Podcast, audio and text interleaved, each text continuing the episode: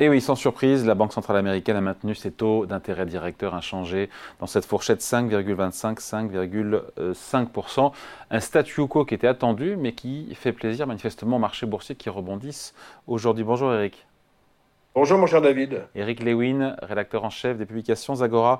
Euh, c'est une surprise parce que d'un côté on se dit ok, euh, pas de surprise, le statu quo monétaire. Et au final, boum, on a des marchés boursiers, notamment le CAC 40, qui repassent au-delà des 7000 points, 7050 points.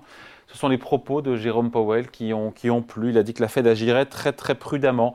C'est ce ton euh, accommodant qui booste aujourd'hui les marchés boursiers?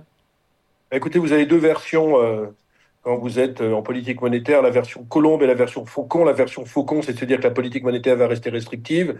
Et celle Colombe, c'est dire que ça sera un petit peu plus accommodant. C'est ce qu'on a vu hier dans la conférence de presse de, Jérôme Powell, qui a été accommodant. Qu'est-ce qu'il a dit? Il a dit qu'il n'y aurait pas de, aurait pas de récession à l'horizon.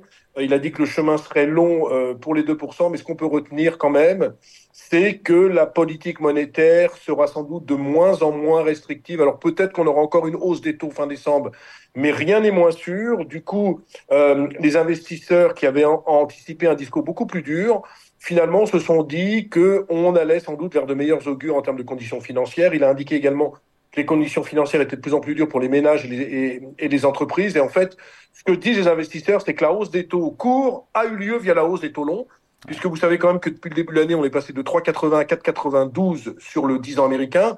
Hier, après l'annonce de Jérôme Powell, on a perdu 20 points euh, sur le 10 ans américain qui est passé de 4,90 à 4,70. C'est la plus forte baisse depuis mars euh, 2023. Et ce qu'on peut se dire donc, c'est que moi j'ai vraiment, j'ai vraiment le sentiment qu'on est au bout de nos forces en termes de politique monétaire, c'est-à-dire qu'on a vu vraiment le, plus haut en termes de politique monétaire et que cette, cette fourchette 5,25, 5,50, il y a peu de chances qu'on aille vraiment au-dessus, même si on l'a vu la semaine dernière avec la, publication du PIB américain du, du, troisième trimestre ressorti à plus 4,9%, la croissance américaine reste, euh, reste euh, dynamique. Ouais. Euh, la Fed qui dit rester, très, je la cite, très attentive face au risque d'inflation. Et on sent que Jérôme Powell a laissé la porte ouverte, même si peu d'opérateurs de marché y croient, effectivement, un dernier relèvement de taux au mois de décembre. Ben oui, écoutez, il est obligé parce qu'il avait, il avait donné comme objectif les 2%. Et là, quand on regarde le dernier indice PCE, on est plutôt sur un train de 3,7%. Donc, il peut pas se permettre, au vu des conditions actuelles de l'inflation, de dire non, mais écoutez, finalement, l'inflation est vaincue. Il faut toujours qu'il garde un petit peu ce biais un peu professoral euh, de sorte que les investisseurs se disent, et non, rien n'est gagné. Et puis, il y a la grande problématique aussi, on en a parlé il y a 15 jours, David, c'est que euh, le pétrole, si jamais il y avait un conflit qui s'éternisait, surtout un conflit entre l'Iran et Israël, si le pétrole venait à progresser très fortement, il faudrait qu'il se donne des marges de manœuvre. Donc, c'est pour ça que même s'il a été plutôt colombe, il a voulu quand même rester euh, un petit peu droit dans ses bottes sur, sur cette inflation, puisque je vous le rappelle, même si je l'ai beaucoup critiqué, on a quand même ce seuil de 2% d'inflation à atteindre euh, pour qu'enfin on en soit, on en soit euh, réduit à ne plus penser à l'inflation.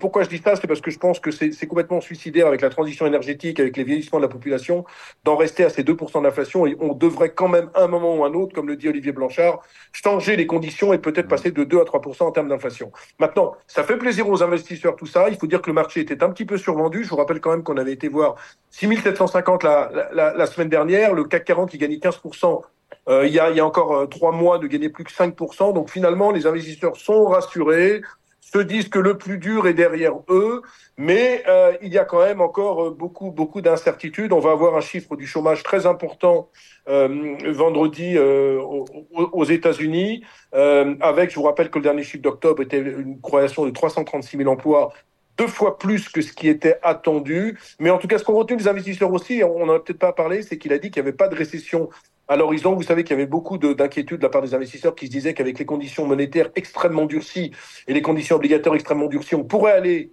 vers une récession. Il n'en est rien et donc ça rassure les investisseurs. Qu'est-ce qu'ils disent investisseurs au tenté à l'heure où je vous parle?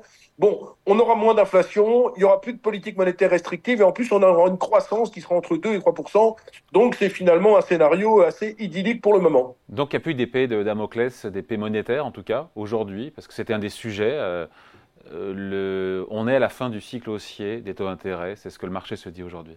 Bah, écoutez, il y a aussi un gros problème, on n'en a pas parlé, un problème budgétaire. Vous savez que la charge d'intérêt, c'est maintenant 645, 659 euh, milliards de, dollars. Elle a plus que doublé en l'espace de trois ans. C'est quasiment le budget du Pentagone qui est à 850 milliards. Donc, oh, la, la, Fed se rend bien compte qu'elle ne peut pas continuer à augmenter ses taux parce qu'il y aura une pression sur les taux longs et que mathématiquement, s'il y a une pression sur les taux longs, ça veut dire que la charge d'intérêt sera encore plus élevée, rendant les problématiques budgétaires de plus en plus compliquées. Je vous rappelle qu'on est à 6,5 en termes de déficit budgétaire par rapport au PIB.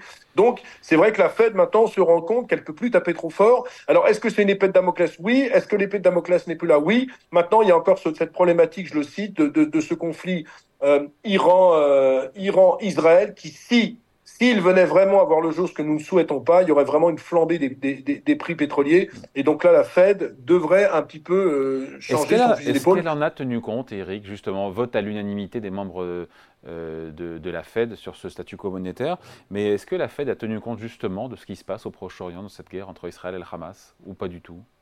Bah, écoutez, je pense que pour l'instant, pas du tout, parce que quand on regarde, c'est vrai que ça a un petit peu monté euh, après le 7 octobre, mais finalement, ça a l'air de se, calmer sur le baril du pétrole. Et moi, j'ai le sentiment que les investisseurs se disent plutôt que, comme l'économie mondiale ralentit, à part les États-Unis, notamment du côté de l'Europe, il y aura peut-être moins de demandes pétrolières. Et donc, on a plutôt ce, sentiment, on s'intéresse plutôt en ce moment aux fondamentaux du marché pétrolier et pas aux risques exogènes via, via, les, chocs euh, géopolitiques.